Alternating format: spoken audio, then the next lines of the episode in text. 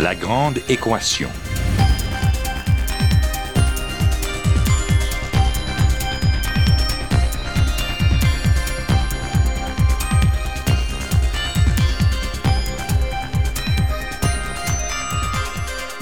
Ici Normand Mousseau.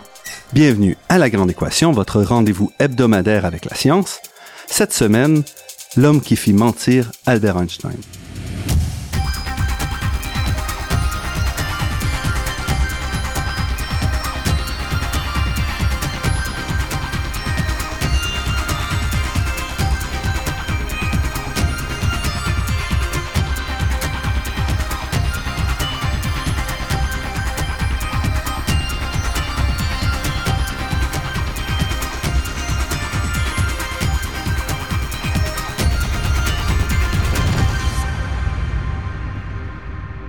Nous avons le plaisir de recevoir aujourd'hui et le grand honneur de recevoir celui qui a réalisé l'expérience décisive qui a déterminé euh, la réalité et l'interprétation de la mécanique quantique, le professeur physicien Alain Aspect, directeur de recherche CNRS de classe exceptionnelle, professeur Augustin Frenel de l'Institut d'optique et chef de groupe d'optique atomique à l'Institut d'optique et professeur à l'École polytechnique de Paris.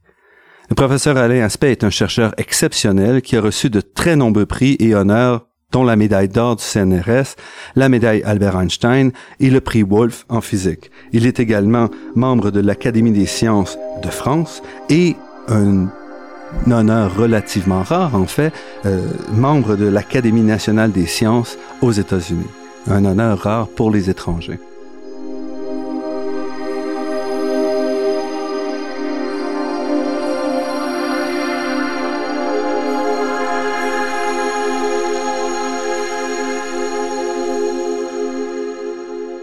Alain Aspect, je vous remercie beaucoup d'avoir accepté de nous parler durant votre très courte visite à Montréal. Eh bien, bonjour, je suis ravi de pouvoir parler euh, en français après un séjour de quelque temps sur le continent nord-américain.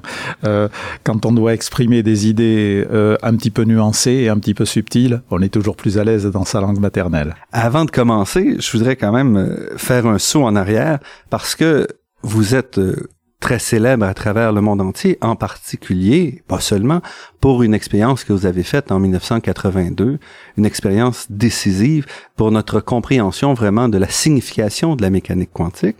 Et pour expliquer un peu ça, j'aimerais qu'on revienne un peu à ce qui vous préparait à cette expérience, ou plutôt à ce qui vous préparait pas à cette expérience. Donc, vous avez fait votre doctorat à l'école normale supérieure de Cachan sur l'holographie. Oui, alors l'holographie m'avait passionné. J'avais une formation euh, en physique classique, en optique classique, et l'holographie m'avait passionné euh, parce que euh, ça permettait d'aller au-delà de ce qu'on m'avait enseigné euh, pendant mes cours de, de, licence, on va dire. Mais le problème, c'est que quand j'ai fait ma première thèse, qu'on appelait thèse de troisième cycle, euh, en holographie, j'ai rapidement réalisé que j'étais arrivé un petit peu trop tard, que les points fondamentaux de l'holographie avaient déjà été tous plus ou moins clarifiés, et qu'on était arrivé à la période où il fallait appliquer l'holographie, je dirais, pour des études d'ingénierie, étudier des déformations de matériaux. Ce n'était pas ce qui me passionnait le plus à l'époque. Ce qui me passionnait le plus, c'était vraiment les questions fondamentales de physique. Et l'holographie, c'est essentiellement une optique classique qu'on pousse à ses limites. Oui, c'est une description classique de la lumière, il n'y a aucune mécanique quantique. Par contre, ce n'est pas classique dans le sens qu'on va au-delà euh, de ce que l'on faisait en optique classique jusqu'à quelques années auparavant. Mais malheureusement, cette phase-là de dépassement de ce qu'on faisait quelques années auparavant était déjà largement terminée et donc j'avais envie d'explorer de, de nouveaux horizons. Et vos premiers horizons que vous explorez après ça, c'est le Cameroun, où vous partez comme euh, correspondant, comme euh, comme coopérant. Coopérant, pardon. Oui, alors cette période de Cameroun me permet, ayant l'éloignement et n'ayant aucune possibilité de faire de la recherche là-bas, par contre ayant la possibilité d'enseigner, me permet de réfléchir à au sujet, aux grands sujets de physique euh, sur lesquels j'ai peut-être des lacunes, et en particulier la physique quantique. La physique quantique m'a été enseignée d'une façon un petit peu traditionnelle, qui consiste essentiellement à résoudre des équations différentielles et à ne pas voir le sens physique. Et euh, j'ai la chance, alors que je suis au Cameroun, de pouvoir me procurer un livre qui vient de sortir, qui est un livre connu de tous les physiciens, le livre de Claude Cohen-Tanucci, Franck Laloué et Bernard Dieu, qui présente la physique quantique d'une façon beaucoup plus euh, physique, si j'ose dire, beaucoup plus moderne. Bien que les mathématiques y soient euh, compliquées, néanmoins, il y a aussi de la physique dans ce livre.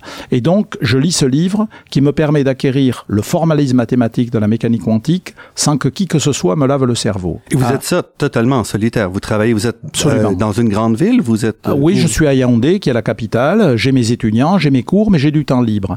Et encore une fois, je voudrais expliquer ce que veut dire laver le cerveau.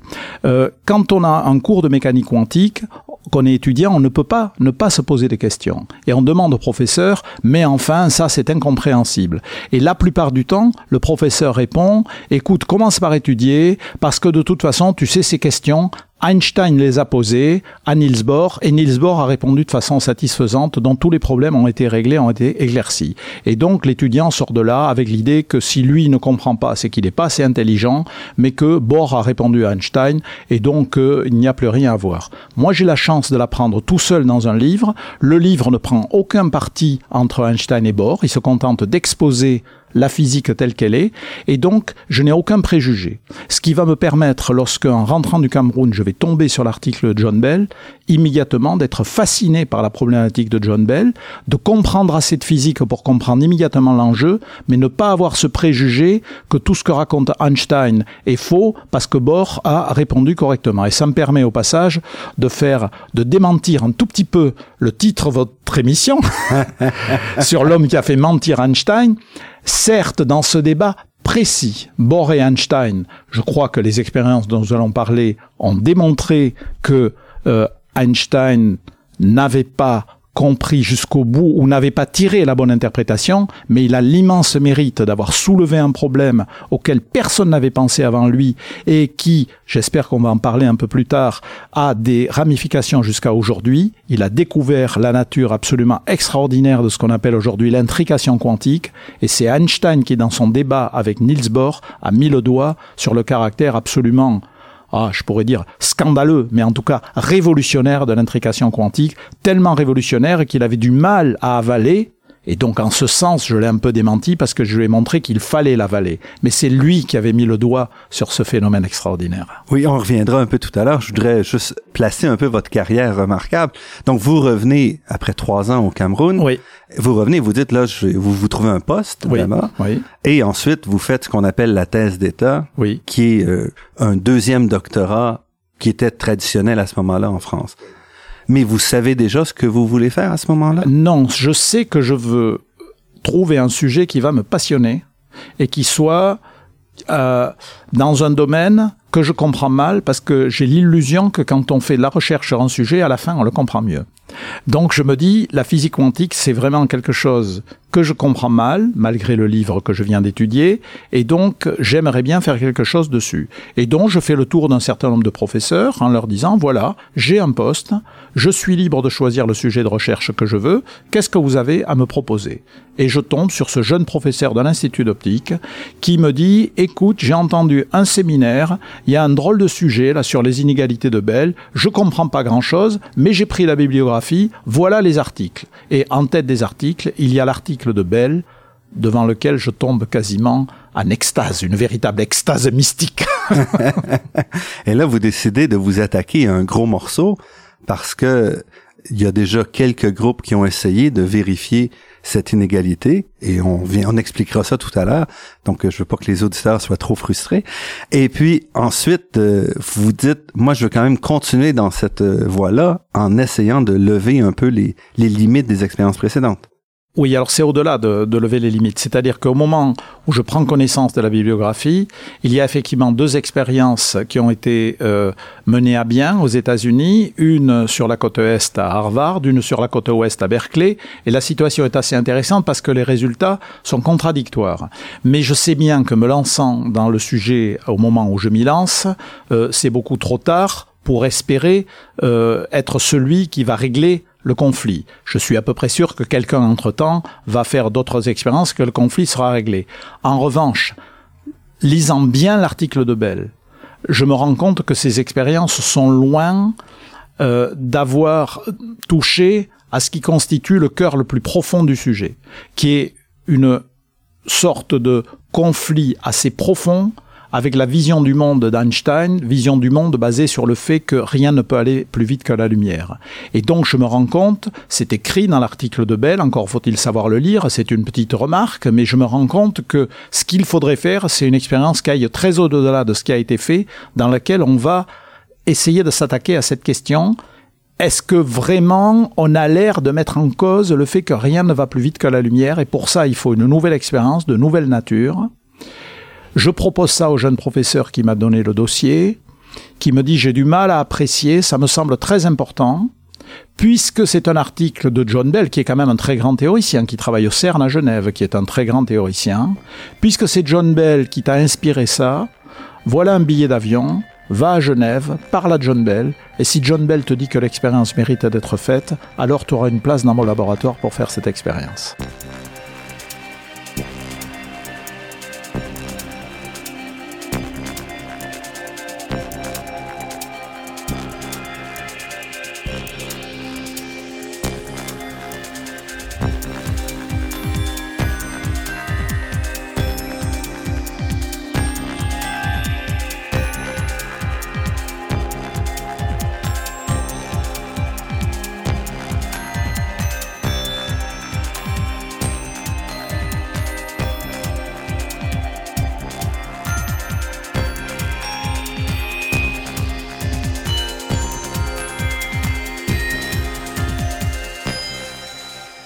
Ici Normand Mousseau, vous êtes à La Grande Équation et nous sommes en compagnie du professeur Alain Aspect, euh, chercheur exceptionnel, qui nous parle de ses travaux absolument cruciaux pour la compréhension de la mécanique quantique aujourd'hui.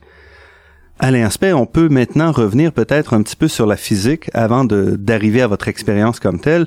Donc tout ça remonte à un débat en 1930. Essentiellement, on a terminé la, l'élaboration mathématique de la mécanique quantique. Et là, il reste à comprendre qu'est-ce qu'on a développé comme théorie. Et ce sera l'origine des débats entre ce qu'on appelle l'école de Copenhague, entre autres dirigée par Niels Bohr, et surtout Einstein, qui lui cherche également à comprendre de manière euh, très importante ce que veut dire la mécanique quantique. Et dans tout ce débat-là, on arrive en 1935 à un article très important d'Einstein et de deux collaborateurs, Podolsky et Rosen, sur qui met le, doigt à ce que vous dites sur vraiment le, problème fondamental de la mécanique quantique. Oui, alors, euh, euh, je crois que dire le problème fondamental est peut-être exagéré si on en croit Feynman euh, et qu'on lit des textes de Feynman en 1960 et 1980. Feynman identifie deux grands mystères, ce sont les mots de, de Feynman lui-même, de la mécanique quantique. Il y a d'une part la dualité en deux particules pour une particule unique, et il y a d'autre part le phénomène de l'intrication. Donc aujourd'hui, nous parlons de l'intrication. Alors l'intrication est découvert ce, ce, cette propriété étonnante de la mécanique quantique, qui est une propriété qui est dans les équations, mais à laquelle personne n'a fait attention auparavant. Euh, Einstein le découvre en 1935. Euh, on s'aperçoit, si on croit aux équations de la mécanique quantique, qu'il n'est pas interdit de penser à des situations dans lesquelles deux objets qui ont interagi, mais qui sont maintenant séparés, largement séparés, qui peuvent être très loin l'un de l'autre, possèdent de très fortes corrélations. Que veut dire corrélation? Ça veut dire que si je mesure une propriété sur l'un des objets, je vais trouver une propriété analogue sur l'autre. Alors pour donner un exemple, imaginons des jumeaux vrais euh, qu'on a séparés à la naissance et qui vivent dans deux pays différents. Si on regarde la couleur des yeux de l'un, euh, il est clair que ça va être la même que les couleurs de l'autre. Donc on va dire qu'il y a une forte corrélation dans les couleurs des yeux.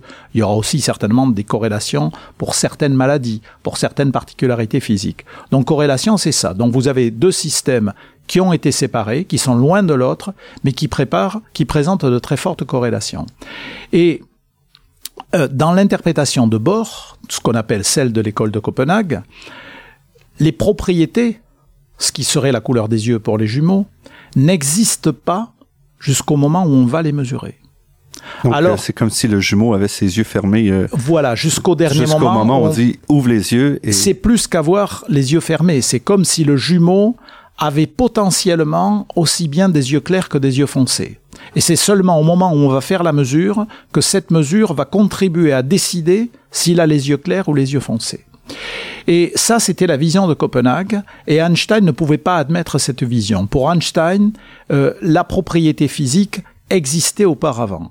Et Einstein pense le démontrer dans son article de 1935 en faisant reposer son raisonnement sur la relativité. Il dit, puisque les deux objets sont très séparés, s'il était vrai que la couleur des yeux est déterminée au moment où je regarde, dans la mesure où si je trouve bleu clair, ça va être bleu clair de l'autre côté aussi, il faudrait qu'il y ait quelque chose qui instantanément envoie une sorte de signal de l'autre côté pour dire bleu clair.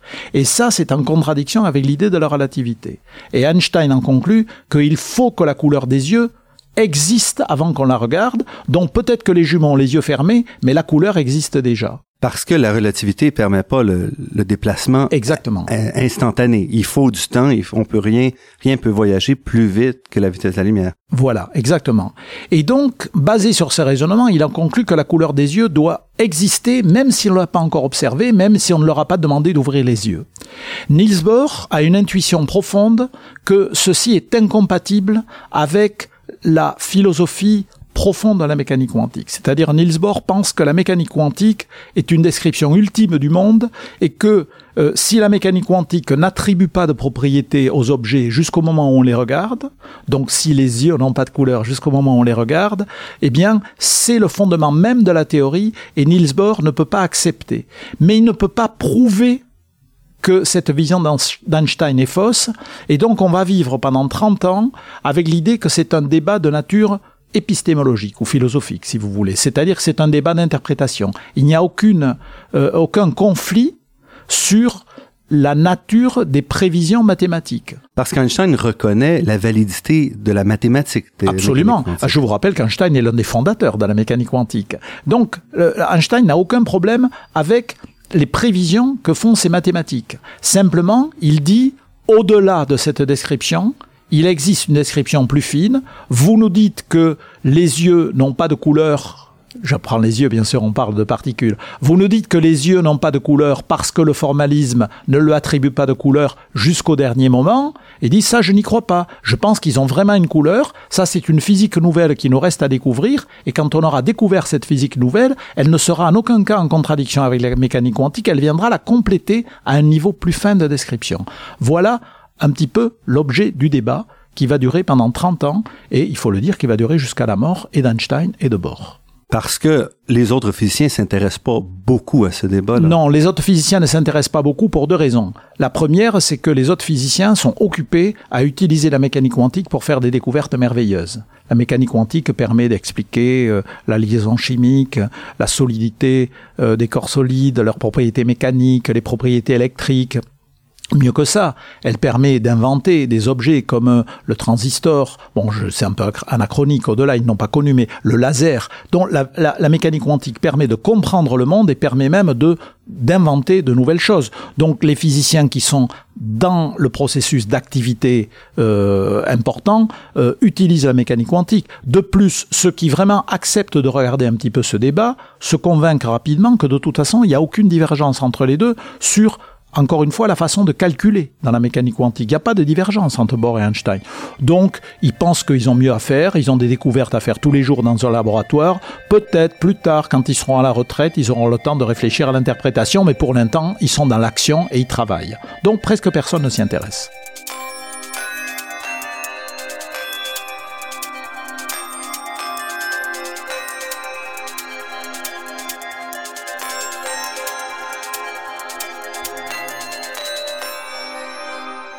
Ici Normand Mousseau, nous sommes en compagnie d'Alain Aspect qui nous parle de l'intrication des particules. On arrive maintenant à John Bell dans les années 1960 qui lui revient sur cette question. Voilà, alors John Bell c'est très intéressant, c'est un théoricien au CERN à Genève. Il n'est pas intéressant de, de savoir que c'est quelqu'un c'est un outsider. Vous avez parlé d'outsider tout à l'heure. John Bell est vraiment un outsider.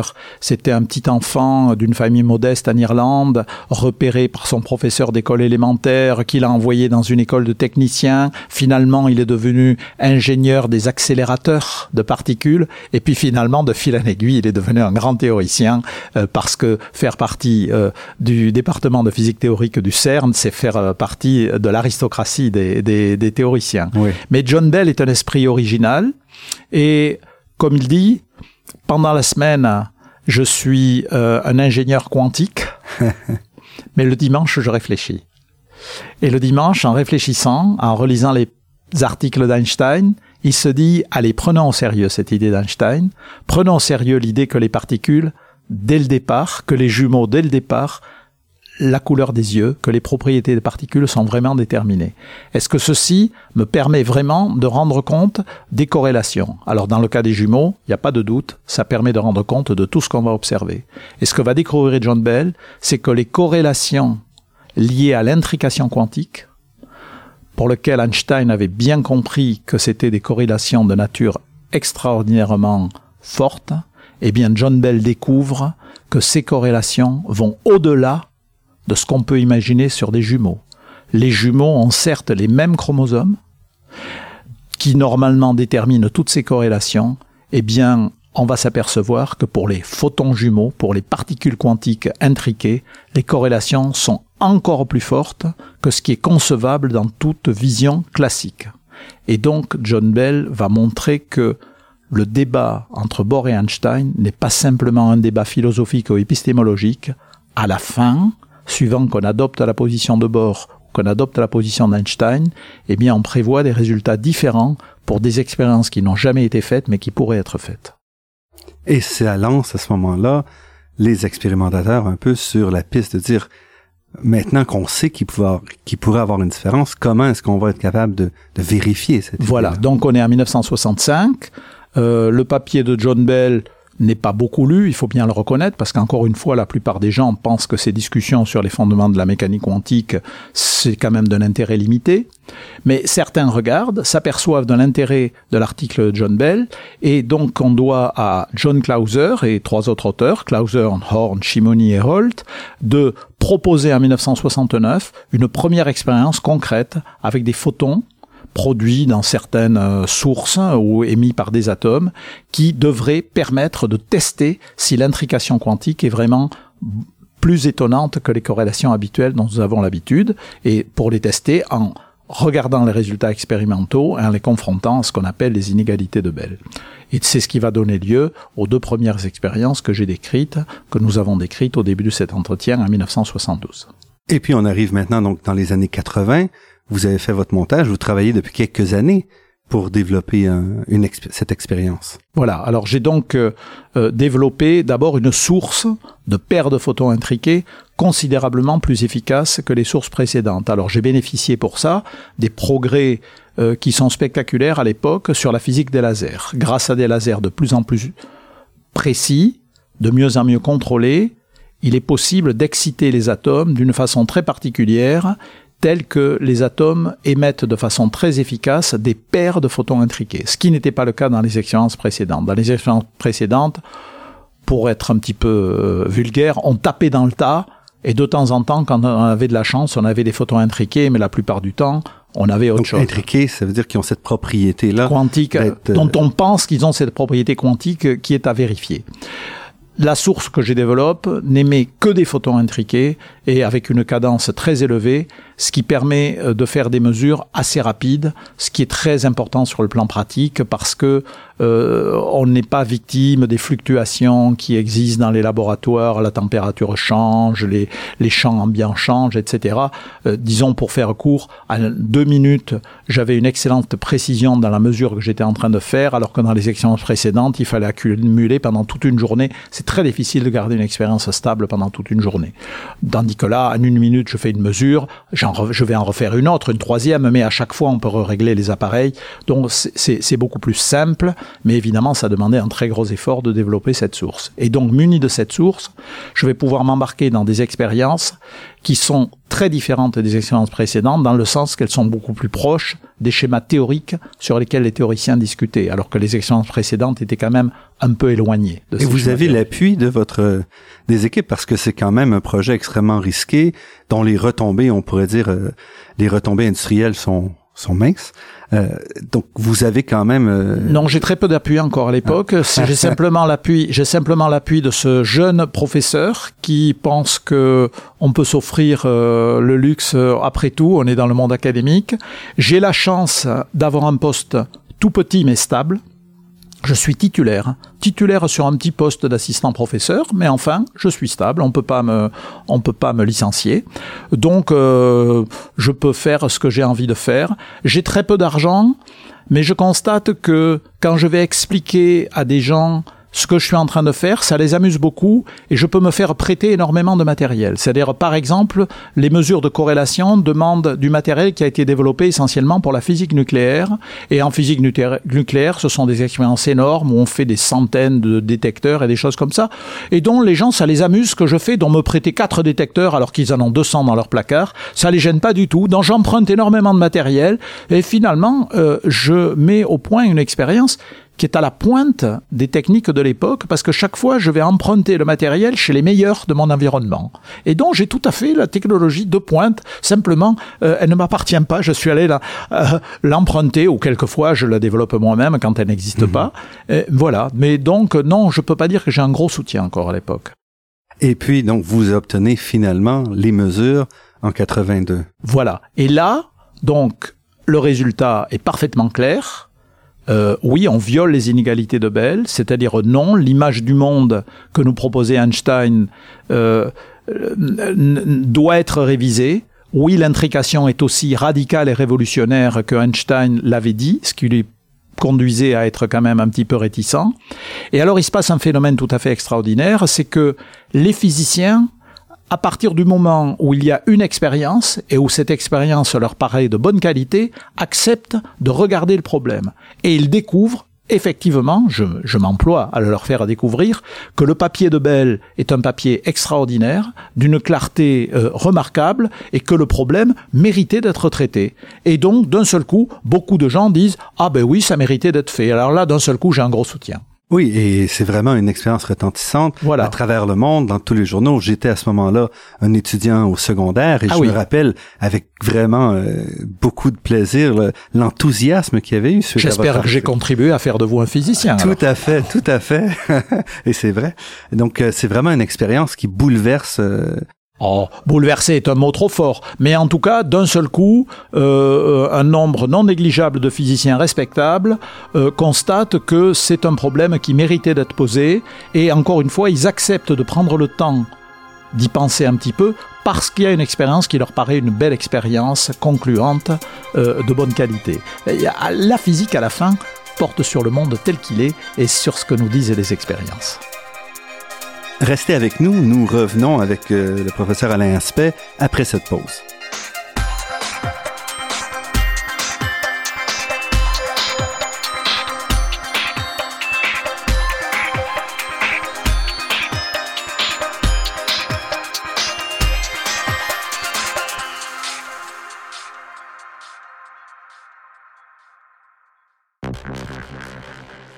Ici Normand Mousseau, nous sommes avec le professeur Alain Aspect. Vous êtes à la Grande Équation sur les ondes de Radio Ville-Marie.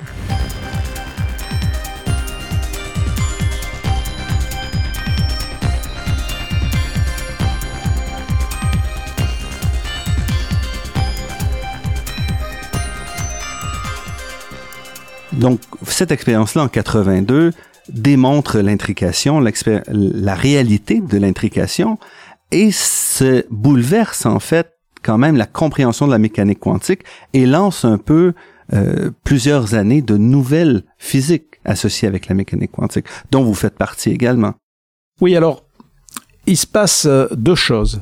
D'abord, euh, se poser des problèmes qui remontent à l'origine de la mécanique quantique, d'un seul coup devient un peu plus à la mode que ça ne l'était précédemment. Et c'est ainsi que, par exemple, entre 82 et 86, mon premier thésard, Philippe Grangier, va faire des expériences sur le premier mystère de la mécanique quantique, la dualité en deux particules pour un seul photon. Nous allons grâce au développement qui avait été fait pour le test des égalités de Bell, être capable de produire pour la première fois des photons uniques. Contrairement à ce qu'on pourrait penser, on n'avait pas su jusque-là produire des photons uniques et on va développer une source qui permet de produire des photons uniques. Photon unique, ça veut dire un seul photon à la fois. Un à la fois. Et on va pouvoir jouer avec ce photon unique, par exemple, l'envoyer sur une lame semi-réfléchissante et constater qu'il va soit d'un côté, soit de l'autre, pas de deux côtés à la fois. Alors vous allez me dire, évidemment, si j'envoie une boule de billard euh, sur une séparation, elle va tomber d'un côté ou de l'autre. Oui, sauf que la lumière est aussi une onde et que donc par d'autres points de vue, lorsqu'on l'envoie sur la vitre, le photon se coupe en deux, et ça on peut le vérifier en faisant des expériences d'interférence. Donc à la fois, il y a des expériences où il ne se coupe pas en deux, et d'autres où il se coupe en deux, dont c'est la fameuse dualité en deux particules, et on peut revenir là-dessus. Et donc, on est dans un moment où il devient légitime, c'est une recherche légitime, que de revisiter ces vieux problèmes et ces vieilles discussions sur les fondements de la mécanique quantique. Néanmoins, il n'est pas encore complètement clair que ça sert à quelque chose. Et puis d'un seul coup, des gens, réfléchissant à ça, s'aperçoivent que lorsqu'on va ainsi fouiller les fondements ultimes de la mécanique quantique, eh bien on peut rêver à battre certaines limites. Alors qu'est-ce que je veux dire par là? Par exemple, quand vous faites des mesures d'intensité lumineuse, il y a un bruit fondamental qu'on appelle le bruit de photon, qui est que si vous vous représentez le faisceau lumineux comme formé de photons qui arrivent de façon un peu aléatoire, comme dans la pluie qui tombe sur le sol, il y a certaines fluctuations. Et ces fluctuations limitent la précision ultime des mesures, parce qu'il y a toujours une fluctuation statistique. Et les gens réalisent, parce qu'on va pousser les choses tout à fait au bout, qu'après tout, il n'est pas interdit de régulariser le flux de photons, c'est-à-dire de dire qu'ils vont arriver régulièrement au lieu d'arriver de façon irrégulière. Et dans ce cas-là, on pourrait améliorer la précision des mesures alors qu'on pensait jusque-là que c'était ultime. Alors il y a un prix à payer, parce qu'en physique quantique, il y a toujours un prix à payer, c'est les fameuses relations de Heisenberg. Si on mesure mieux l'intensité, on va mesurer moins bien la phase. Mais il y a des expériences où vous n'êtes pas intéressé dans la phase. Et donc les gens commencent à se dire, mais au fond, en réfléchissant au fondement de la mécanique quantique, on peut peut-être en plus avoir des applications pour les technologies ultimes.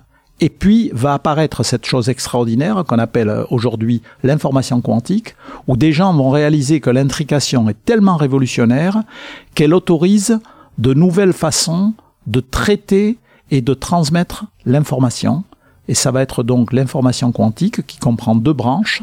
D'une part le calcul quantique et d'autre part ce qu'on appelle la cryptographie quantique. Et ces branches-là sont théoriques, mais elles sont aussi expérimentales. Donc suite à vos travaux, on s'aperçoit qu'il est possible aussi de côté expérimental de construire des objets toujours plus gros qui vont quand même présenter ces phénomènes-là. Parce que quand vous arrivez, les photons, c'est à peu près le plus gros qu'on pouvait imaginer quand vous commencez Le plus gros et le plus petit à la fois. C'est-à-dire que pendant longtemps, on avait vécu avec l'idée, les pères fondateurs, Schrödinger et les autres, avaient vécu avec l'idée que la physique quantique, donnant des prédictions, des prévisions statistiques, ne pouvait s'intéresser qu'un grand ensemble d'objets microscopiques. Je veux dire par là, euh, dans un volume euh, de gaz, j'ai un grand nombre d'atomes ou de molécules. Et la physique quantique me parle statistiquement du comportement de ce grand nombre d'atomes ou de molécules.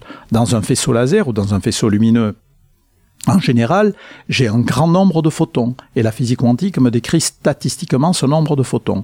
Et puis, euh, il faut pas, euh, il faut voir quand ça commence. Dans les années 1970, des gens vraiment euh, visionnaires, comme par exemple Hans Demelt, à l'université de Seattle, découvre qu'il est capable de piéger un seul électron et d'observer un seul électron. Et puis il va y avoir en 1980 piégeage d'un seul ion. Et puis donc les expériences que nous faisons, où j'observe les paires de photons intriqués une par une. Et puis la thèse de Philippe Orangier, où on voit les photons un par un. Et dont l'idée commence à devenir claire que contrairement à ce que pensaient les pères fondateurs 30 ans plus tôt, eh bien on peut observer, manipuler, contrôler des objets quantiques uniques. Et donc, euh, faisant cela, on peut se poser la question, mais comment appliquer ce formalisme quantique, qui est un formalisme de nature statistique, comment peut-on l'appliquer à des objets uniques? Parce que si j'ai un grand nombre d'objets, les statistiques, je comprends bien qu'elles s'appliquent naturellement. Mais quand j'ai un seul objet, qu'est-ce que ça veut dire que j'ai tant pour cent de chances de voir ce comportement et tant pour cent de chances de voir un autre? Et donc on est obligé non pas de réviser la physique quantique, mais de réfléchir à la façon dont on va appliquer les équations que l'on connaît que l'on appliquait jusque-là à des grands ensembles, comment va-t-on les appliquer à des objets uniques? Et donc ça fait partie, évidemment, le fait qu'on ait des expériences oblige à se poser des questions de façon concrète. Et donc c'est un mouvement qui va se faire. Je dois dire que c'est un mouvement auquel je n'ai pas participé, car en 1985, j'avais décidé de répondre à l'appel de Claude Cohen-Tanucci, euh, qui, qui désirait démarrer une activité de refroidissement d'atomes par laser. Mais qui amène quand même à la question de, de condensat à un moment donné, donc qui vous amène aussi à ce que je fais aujourd'hui. C'est ça, à l'étude quand même d'états quantiques cohérents donc vous restez quand même un peu dans cette Absolument, mais après être passé par le détour où le refroidissement d'atomes par laser va être, euh, ça va être une, une épopée enthousiasmante dans laquelle euh, la nature s'est décidément montrée beaucoup plus subtil et riche que nous le pensions au départ, donc ça valait la peine d'aller euh, regarder un peu ce qui se passait. Euh, mais euh, ce sont toujours des expériences dans lesquelles on prend un grand nombre d'atomes et on va se préoccuper globalement de réduire leur température. Et ce n'est qu'au bout de la route, c'est-à-dire donc on commence en 1985 à, à refroidir les atomes par laser. En 1992, je décide que les techniques ont suffisamment avancé pour que ça soit intéressant de développer ce que je vais appeler une optique atomique, une optique des atomes, parce qu'au départ je suis opticien, j'adore l'optique. Donc d'un seul coup, on contrôle assez bien les atomes pour se dire, allez, on va faire avec les atomes ce qu'on faisait avant avec les photons. Donc, mais il n'empêche que on est encore avec des ensembles, avec des faisceaux d'atomes, analogues à des faisceaux lumineux. Et puis, il va y avoir la découverte extraordinaire de Weinman, Cornell et Ketterle en 1995 que si on arrive à refroidir suffisamment cette assemblée d'atomes, et comme l'avait prédit Einstein, encore notre ami Einstein, 1924, Einstein avait dit si vous refroidissez suffisamment un ensemble d'atomes, il va se passer quelque chose d'extraordinaire. Si ce sont des bosons, c'est un peu technique. Il va se passer quelque chose d'extraordinaire. D'un seul coup, ils vont tous être décrits par la même, par le même état quantique, par la même fonction d'onde. Et, et, et donc, ces physiciens américains découvrent en 1995 que effectivement ça se passe. Ils arrivent à développer les techniques pour les refroidir suffisamment et à des températures extraordinairement basses. On parle de nanokelvin, milliardième à un milliardième de degré du zéro absolu. C'est absolument inimaginable ils découvrent ce phénomène qui d'un seul coup met entre nos mains, pour les gens comme moi qui voulaient faire de la de, l'optique des atomes, ça nous met entre les mains quoi? Le laser à atomes. Car un condensat de Bose-Einstein est pour les atomes, ce qu'un laser est pour les photons. Dans un laser, tous les photons sont décrits par le même, le même état du champ électromagnétique. Et eh bien dans un condensat de Bose-Einstein, tous les atomes sont décrits par la même fonction d'onde quantique. Et j'ai bouclé la boucle, euh, c'est-à-dire que je reviens à mes premières amours. Et c'était un but ou c'est Non, c'est c'est il faut il faut penser que que c'est un domaine qui vous intéresse suffisamment, il va bien arriver quelque chose d'intéressant dans ce domaine. Euh, c'est c'est comme ça la recherche. Il faut il faut prendre ce qui arrive et savoir orienter sa trajectoire en fonction des découvertes.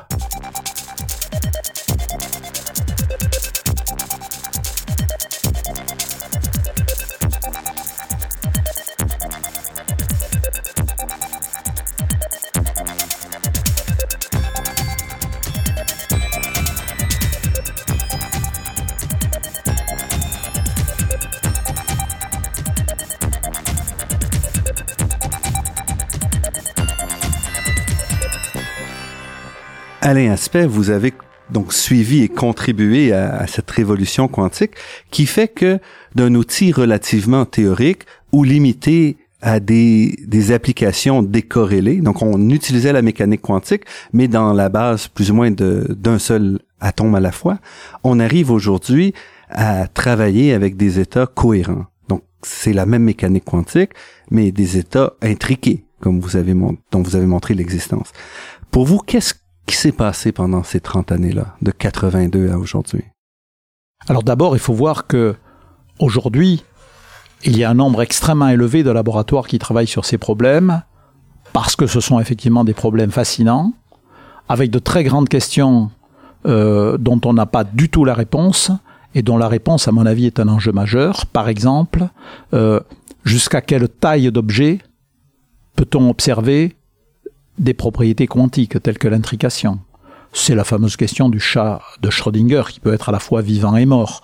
Euh, pour des petits objets, ils peuvent être à la fois une chose et une autre chose. Une paire intriquée, reprenons l'exemple des yeux, mes deux jumeaux, ils ont à la fois les yeux bleus et les yeux marrons. Évidemment, c'est pas le cas des jumeaux, mais c'est le cas des photons. C'est le cas des photons. Alors on peut se poser la question, y a-t-il une taille maximum ou n'y a-t-il pas de taille maximum? Si on découvre qu'il y a une taille maximum, c'est une découverte considérable parce que jusqu'aujourd'hui, on n'a aucune idée de l'endroit où il faut placer la limite entre le monde microscopique et le monde macroscopique. Alors il faut voir que la distance est, immense. Quand on parle de monde macroscopique, on parle de milliards de milliards de molécules. la moindre poussière contient des milliards de milliards d'atomes. Donc il y a une distance énorme, mais on n'a aucune idée de l'endroit où il faudrait placer la frontière si cette frontière existe. Alors que initialement avec Bohr et l'interprétation, cette frontière-là était vraiment tout près de l'atome. C'est-à-dire que Bohr disait il y a une frontière. Il y a des objets classiques, il y a des appareils de mesure qui sont classiques, il y a des objets quantiques, et il faut placer une frontière quelque part. Donc là, il y a de nombreux laboratoires dans le monde qui travaillent à arriver à intriquer un nombre de plus en plus grand d'objets en se disant est-ce qu'on va obtenir une limite ou pas. Alors il faut voir que techniquement c'est toujours plus difficile. Quand vous essayez d'en intriquer davantage, c'est difficile. Mais la vraie question c'est est-ce que les limites sont technologique et que si on s'y prend de mieux en mieux, on va de plus en plus loin Ou est-ce qu'à un moment, on va tomber sur un mur fondamental? Ça, c'est une question passionnante. C'est une, question passionnante sur le plan fondamental et c'est aussi une question passionnante sur le plan des applications potentielles, puisque l'ordinateur quantique, s'il voit le jour, devra utiliser un grand nombre de particules intriquées. S'il y a une limitation à ce nombre de particules, eh bien, euh, on va se heurter à une limite. S'il n'y a pas de limitation, en principe, en faisant de plus en plus d'efforts, on devrait y arriver. Donc, on a de nombreuses questions de nature comme ça qui se posent. Donc, vous m'avez demandé qu'est-ce qui s'est passé en 30 ans? Eh bien, il s'est passé que les physiciens, qui sont des gens, contrairement à ce qu'on raconte quelquefois, extrêmement ouverts, ayant pris conscience de la nouveauté de ces phénomènes, du phénomène d'intrication, ayant pris conscience du fait que s'intéresser à ces problèmes fondamentaux, c'est pas juste revenir à des débats entre des physiciens vieillissants qui étaient Einstein et Bohr et que ce sont des débats juste bons pour les retraités, se sont rendus compte qu'en fait, ça mettait le doigt sur des propriétés nouvelles qu'on avait sous-estimées et ont compris que ces propriétés nouvelles, on doit pouvoir en faire quelque chose.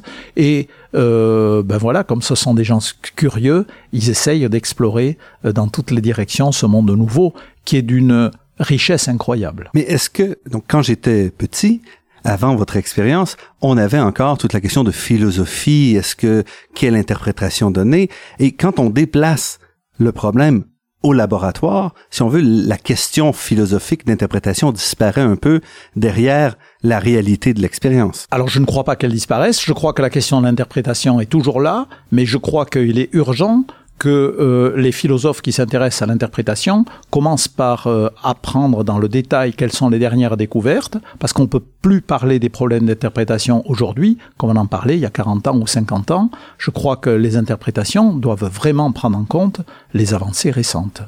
Et euh, voilà, je crois que tout ça est, est très ouvert. Et vous, où est-ce que vous allez présentement dans vos travaux et quelles sont les, les questions qui vous qui vous tarabustent D'abord, je suis un expérimentateur et les questions qui me tarabustent, c'est est-ce qu'on va arriver à faire marcher la prochaine expérience qui est quand même à la limite de ce qui est possible? Et il y a quand même ce jeu de l'expérimentateur qui veut toujours lancer des défis plus difficiles et voir est-ce qu'on va y arriver à le faire. Donc euh, il faut quand même voir que ça, c'est aussi une motivation des expérimentateurs. Alors ensuite, euh, les, grandes questions euh, auxquelles j'aimerais voir une, une, réponse. Il y a une grande question actuelle, c'est est-ce que ce qu'on appelle la décohérence, c'est-à-dire ce qui fait disparaître euh, le caractère quantique des objets et qui fait que finalement, à notre échelle, les objets ont l'air classiques. Est-ce que cette décohérence est un pur phénomène, euh, je dirais, annexe technologique? C'est-à-dire que si on s'y prend toujours mieux, On doit arriver à isoler les objets des perturbations extérieures et dans ce cas-là, des objets de plus en plus gros vont continuer à montrer un comportement quantique ou bien est-ce qu'il y a quelque chose de fondamental qui reste à découvrir et qui ferait qu'à partir d'une certaine taille, la décohérence intervient de façon intrinsèque, c'est-à-dire qu'il est impossible de l'éliminer même par des prouesses technologiques. Alors je, je m'explique. Il y a une interaction qu'on ne sait pas très bien faire rentrer dans la mécanique quantique, c'est la gravitation. Mhm. Or, on sait bien que la gravitation augmente avec la masse des objets. Est-ce qu'il ne pourrait pas se faire que pour des objets tout petits, l'effet de la gravitation est négligeable, mais pour des objets plus gros, l'effet de la gravitation, si on savait le calculer en physique classique, quantique, pardon, aboutirait à des fluctuations fondamentales qui aboutiraient à cette décohérence qui fait que les objets gros apparaissent comme classiques. Voilà des questions fondamentales dont j'aimerais bien euh, connaître la réponse. Peut-être que euh, la réponse viendra des théoriciens, mais peut-être aussi que certaines expériences pourront nous donner une piste pour répondre à ces questions. Voilà le genre de questions qui, qui m'amuse beaucoup. Alain Aspect, directeur de recherche CNRS de classe exceptionnelle, professeur Augustin Frenel de l'Institut d'optique et professeur également à l'École polytechnique, récipiendaire de très nombreux prix, dont la médaille d'or du CNRS, la médaille Albert Einstein et le prix Wolf en physique, et membre de nombreuses académies, dont l'Académie des sciences de France et la National Academy of Science des États-Unis. Alain Aspect, je vous remercie infiniment pour cette entrevue. Merci de l'intérêt que vous portez à la physique et que l'intérêt que nos auditeurs portent à la physique.